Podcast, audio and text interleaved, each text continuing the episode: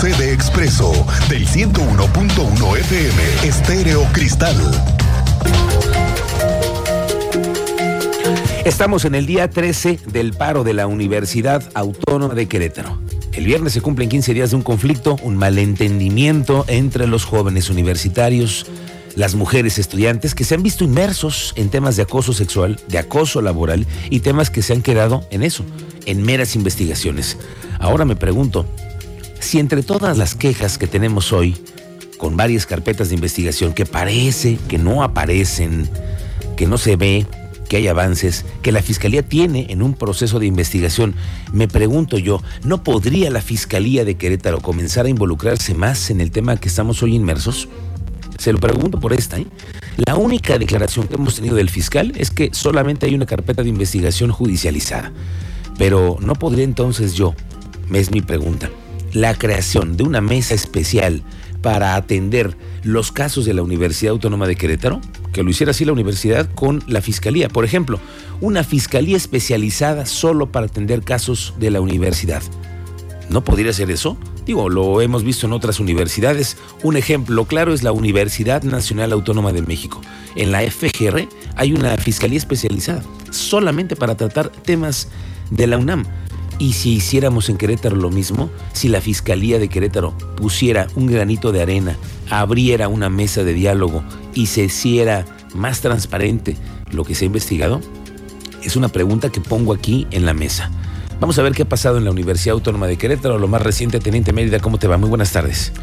Muy buenas tardes, Miguel Ángel. Buenas tardes a nuestra audiencia para platicarte lo que ha informado el Comité de Redacción de las Facultades Unidas de la UAC señalando que por ahora no es momento posible de recibirles. Fue a través de un comunicado que el comité de redacción informó que no será recibida la comisión de mediación que propuso la rectora, Teresa García Gasca, y aseguraron que no tienen confianza en las autoridades universitarias debido a que no se han puesto en la mesa las renuncias que solicitaron desde el pasado 7 de octubre, pero vamos a escuchar lo que señaló el comité.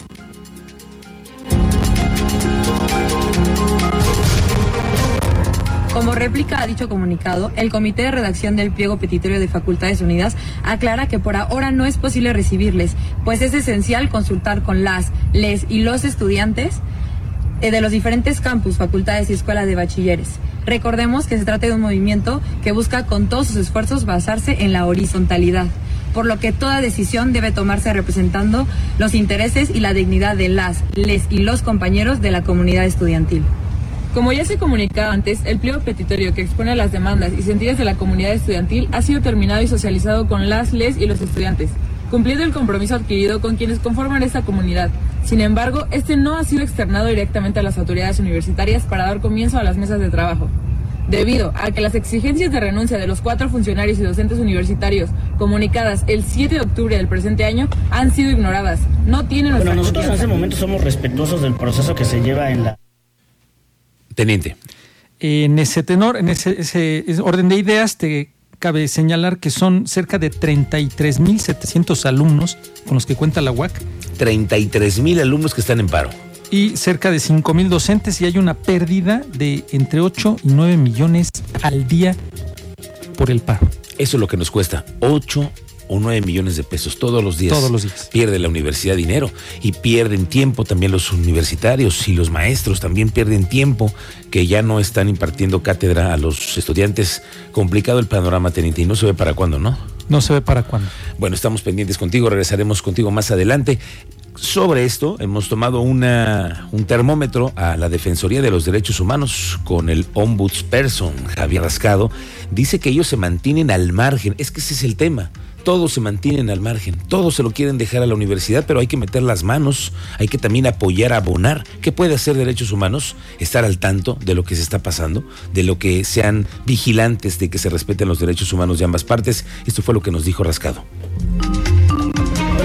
En este momento somos respetuosos del proceso que se lleva en la, en la universidad, las autoridades universitarias están, están atendiendo este proceso y nosotros dentro del ámbito de nuestras competencias pues estaremos atentos a la participación que se nos solicite e insisto que, que esté dentro del ámbito de nuestras competencias. Para ser un, un ente neutral, porque probablemente no, llega un momento que las negociaciones se puedan estancar y ustedes puedan ser una especie de intermediarios y mediadores. Tendríamos que ver si está dentro de nuestras facultades, pero finalmente, insisto, nosotros tenemos que estar vigilantes siempre de que se respeten los derechos humanos de todas las personas y en este momento pues, somos muy respetuosos de lo ¿Ha que habido es. o sea, expedientes o denuncias en materia de derechos humanos durante este tiempo de la, del bloqueo de la toma del agua?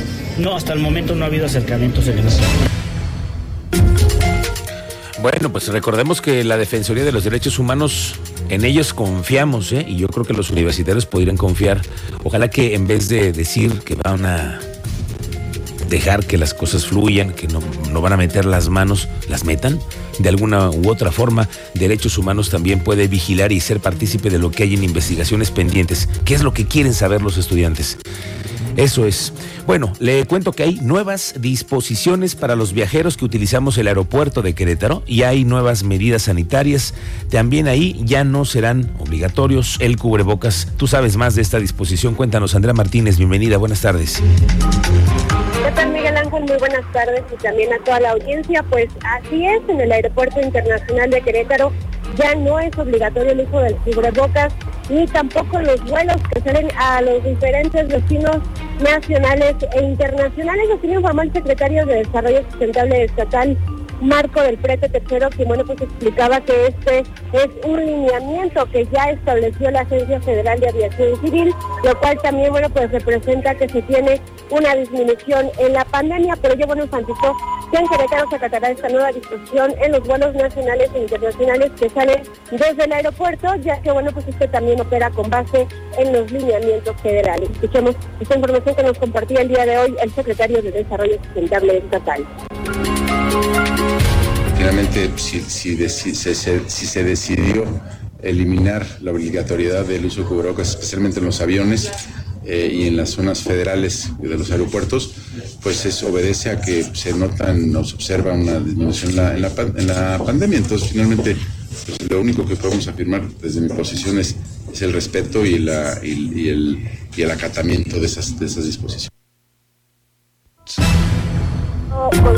Que esta medida podría servir para que los pasajeros viajen de una manera más cómoda, aunque bueno, también se respetará a quienes quieran mantener el uso del cubrebocas. Finalmente, bueno, el titular de la sede estatal recordó que en el aeropuerto se mueven ya más de 90 mil pasajeros de manera mensual. Esta fue la información, Miguel Ángel. Gracias, Andrea Martínez. Ahí está la nueva disposición. Ya no es necesario, ya no es obligatorio llegar al aeropuerto, a la terminal aérea con cubrebocas. Oiga, el día de hoy vamos a hablar del tema de la regulación de los ballet parking que esta semana le metieron mano y mano en serio en el municipio de Querétaro. Hay nuevas disposiciones para todos los ballet parking y los estacionamientos de esta ciudad. De los estacionamientos, al rato tendremos una charla con un regidor que estuvo detrás de estas nuevas medidas, Michel Torres. Pero sobre esto, Fabián Camacho, el presidente de la Canaco, celebró la aprobación del reglamento que regula este servicio de ballet parking. Dijo que fueron convocados para participar en toda la elaboración del proyecto y ahora, con esta medida, se busca que se dé certeza, pero sobre todo transparencia en la prestación del servicio. Se pone en orden las calles y comercios en el tema de tránsito. Va a haber un padrón también de las de las personas, de las y las personas que están en los ballet parking. Y Fabián Camacho reconoció que se han identificado tres zonas donde pudieran presentarse retos debido a la gran cantidad que hay de negocios, los arcos, álamos y el centro histórico. Desde la Cámara de Comercio vemos como una medida necesaria el que se regule una actividad como esta. Lo vemos por dos medidas. La primera, eh, por el enfoque que se le ha dado en razón de garantizar la confianza del usuario para poder eh, tener reglas claras en torno a la prestación de servicio de ballet parking en los espacios. Eh, en momentos como los que vivimos de fortalecimiento económico, es importante que existan estas señales eh, en torno a la confianza y particularmente en este reglamento desde la Cámara de Comercio. La magistrada presidenta del Tribunal Superior de Justicia, Marila Ponce, informó que para el próximo año el Poder Judicial están esperando un aumento de hasta un 30% en el presupuesto.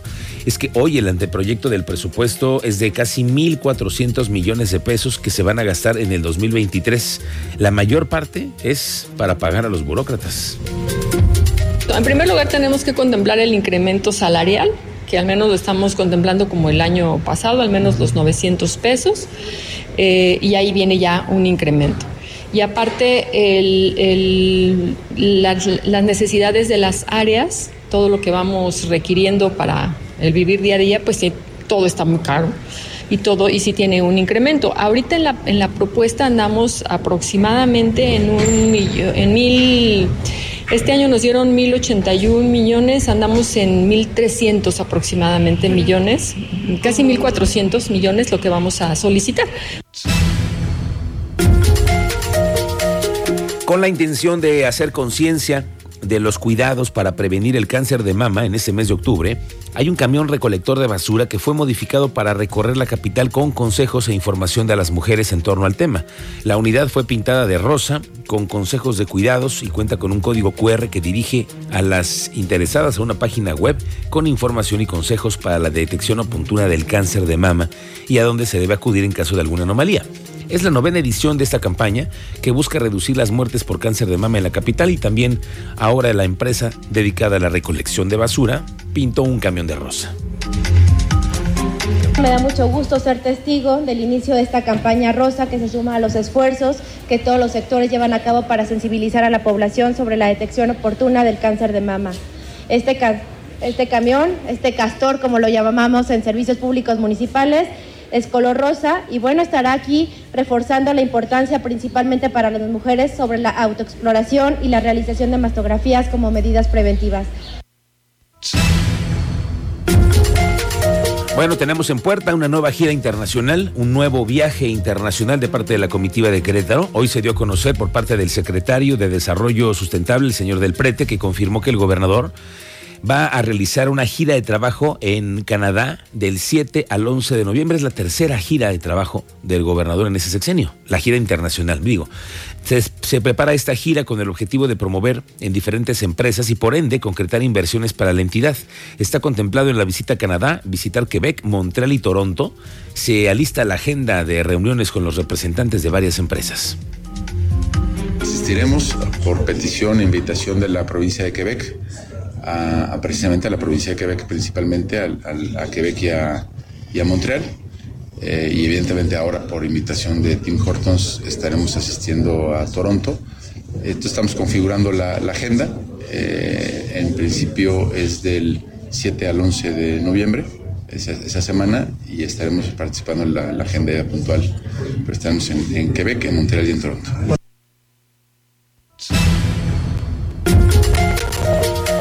Nos reportan que se encuentra todo listo para la octava edición de la Expo de Artes y Oficios que se desarrolla en el municipio de Querétaro y que se realizará en la Unidad Deportiva de las Américas. Esto va a ser el próximo sábado.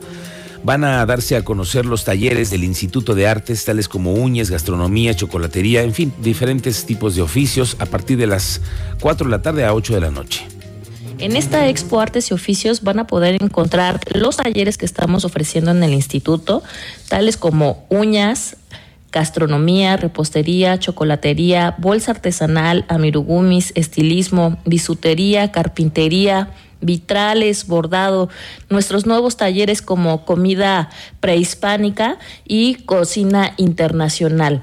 Los esperamos para que puedan acompañarnos y sobre todo para seguir impulsando estos talleres que te ofrecen las herramientas para aprender un oficio y que el día de mañana puedas crear tu propio negocio.